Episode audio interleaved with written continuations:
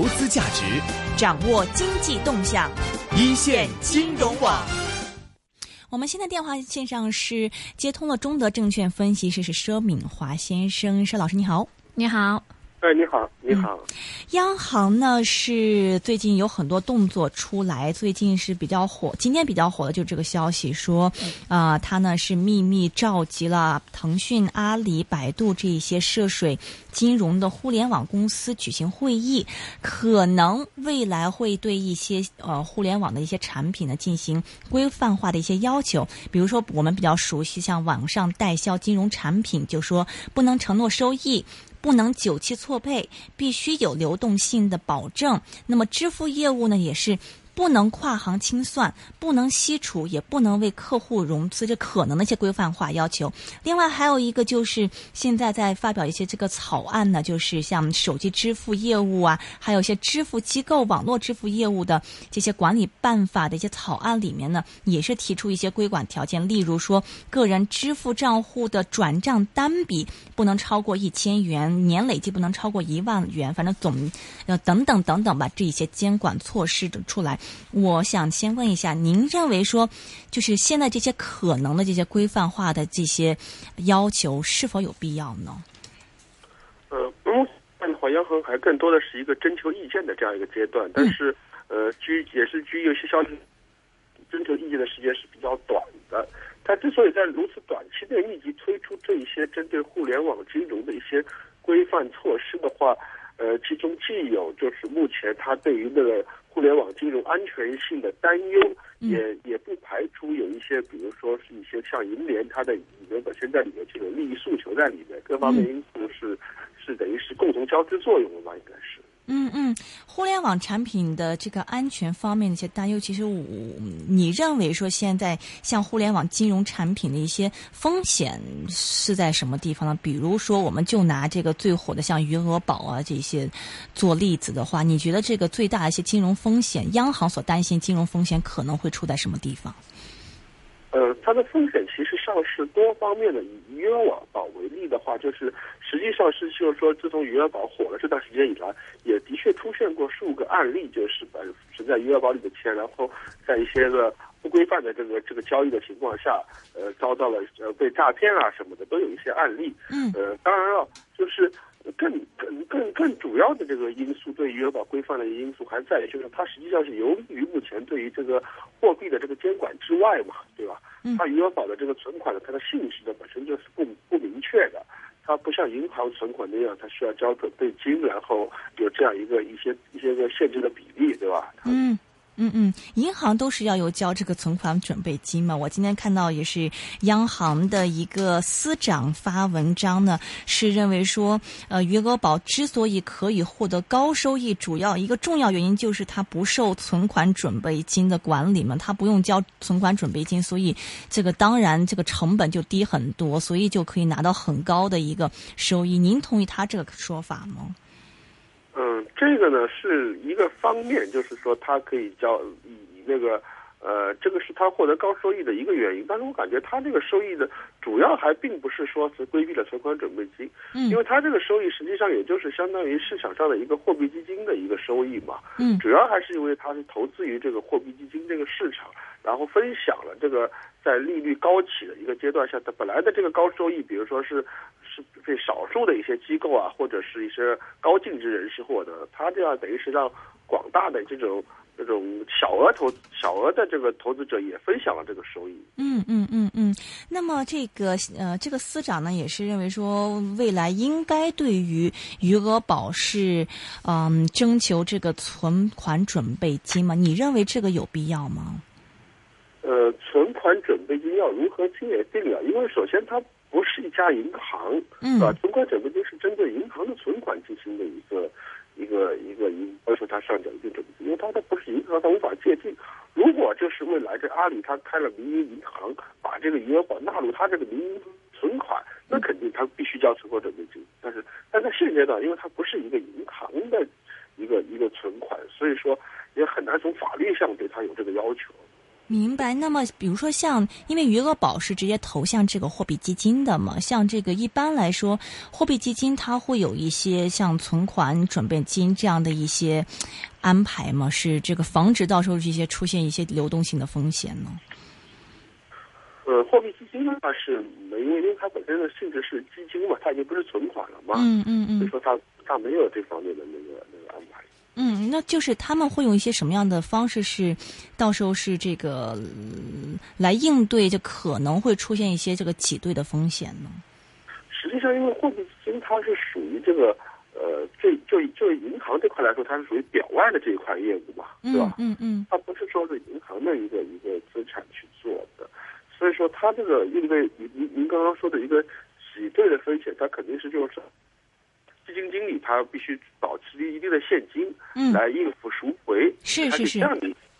嗯嗯嗯，所以这个货币基金它是会这个预留一部分现金，就是到时候就应对一些流动性的一些要求，是吗？对对的。嗯哼，那么您是否认同说这个互联网金融是该受到就类似就跟银行差不多一致的这种金融上的一些监管呢？我觉得对一种金融创新来看，要看如何监管，是我感觉一定是要在实践中当中才能获得就是这个监管的一个经验，就是不能是先给他定定，然后说他违反了什么什么。就我们我们就以那个最近就是央行叫停的一个那个。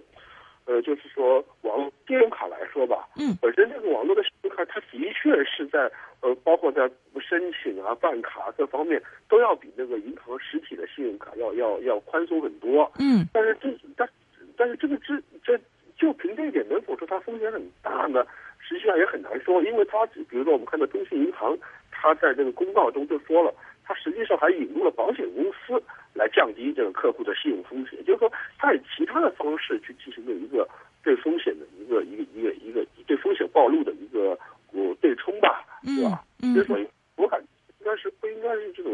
先入为主的进行一个判断，而应该让他在实践当中根据各自的情况提出自身的一个防范风险的一个一个计划，然后然后特别是可以通过试点啊或者等方式来看看他这个防范风险的措施是不是可行。嗯嗯，那您认为说这个，因为呃，中国的互联网金融发展非常快嘛，是肯定到时候有有一些这个监管的措施、一些规则出来。您认为说这个，嗯，最有可能会推出的一些监管规则是什么？而且一旦推出的话，会对这个 这个互联网金融的这个发展啊，或者他们的盈利会带来很比较大的影响吗？这个要要猜测央行的一个举动，监管层的举动实际上是非常困难的。就像这一次他推出的这个推出的这个措施，包括嗯这个转账的一个限制啊，包括一个整体的一个对那个呃单笔转账的限制，每年每期消费的这个限制，实际上是都市场上都是没有预料到的。嗯，所以说我感觉就是下一步要预测它会采取怎样的一个一个大的一个框架，应该是会比较比较困难，困难一点。嗯，呃，当然，其中我感觉就是说，首先呢，有有几点肯定是要要做好，就是说整体的一个互联网公司建立比较强的一个内控的一个措施，包括一个呃，其实让他们提交一个切实可呃对于风险的一个一个一个防范的一个计划，而且还可能对他，比如说比如说要求他们设立一定的一个。一个投资者风险基金类似这样的一个一个手段吧。嗯哼，嗯哼。那么呃，您认为说这个嗯，互联网的这个金融发展嘛，一一直因为现在是个这个热点的一个话题嘛，您认为说这个未来的话，这个这个最大的这个风险是在哪里呢？呃，未来最大的一个风险，实际上之前也有很多的一个评论也讲到了，就是说。它可能就是更加助长了中国目前已经是非常的这个呃火爆的这个影子银行的一个发展嘛，是吧？然后从影影子银行的一个发展，可能会使得就是说本身央行的一个调控措施它产生效应效应打折。比如说，因为原先新央行是针对 M 二来进行调控，而很多这种互联网的产品、影子银行的产品，他们这个不纳入 M 二的一个统计。所以说，未来这个 M 二这就就这等于是有所等于是这个不能真实的反映就是经济的热度，对吧？包括也无法对包括社会上的投资啊、消费啊各方面进行一个调控。我觉得这个是主要的一个风险。是，我还看到这个有人在网上嗯是点评这个马云的这个做法，其实是想绕过央央行自己开一个央行。所以 您您是觉得，所以这也也是央行最近就一定要下狠手，先去这个制止他们发展的，这这也是一个原因吧？应该是。我我感觉他马云没有那么大的一个野心，这样 要开央行，这个是这个民间这个商业组织是不可能有这个能力的，是。嗯嗯，不过他们现在这样子搞的话，确实也令到这个央行的一些监管啊，一些东西蛮困难的，不是吗？对对对，的确是有这样一个因素在里面。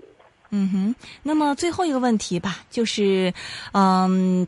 这个就现在很多的这个议论嘛，是说这个嗯，像是像比如说这个现在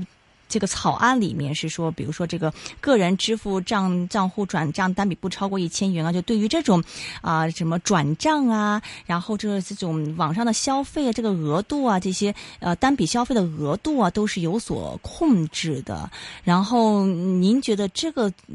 为什么呢？然后这个出台，它如果真的出台了的话，会对这个，嗯，这个金融是带来多大的一些影响呢？互联网金融方面，它对出台这样一些个就是非常规定非常严格的这个限制措施，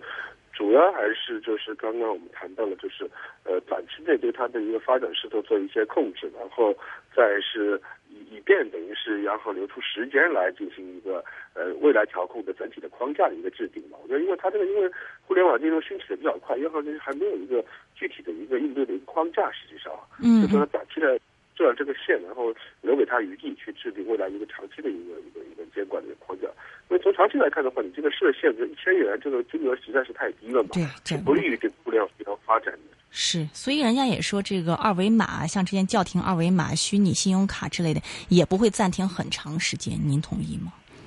对，我觉得这个肯定是要对它进行一个风险的排查嘛。如果如果证明它是安全的，因为本身这个二维码，包括这个这个支付这块，未来实际上是一个大的趋势，特别是取代取代这种现金交易这块啊，嗯，实际上是可以极大的提高社会效率的。这个。明白，好的，非常感谢是中德证券的分析师是盛敏华先生，给我们点评一下央行最近对于互联网金融的一些监管措施。谢谢你，谢先生，拜拜。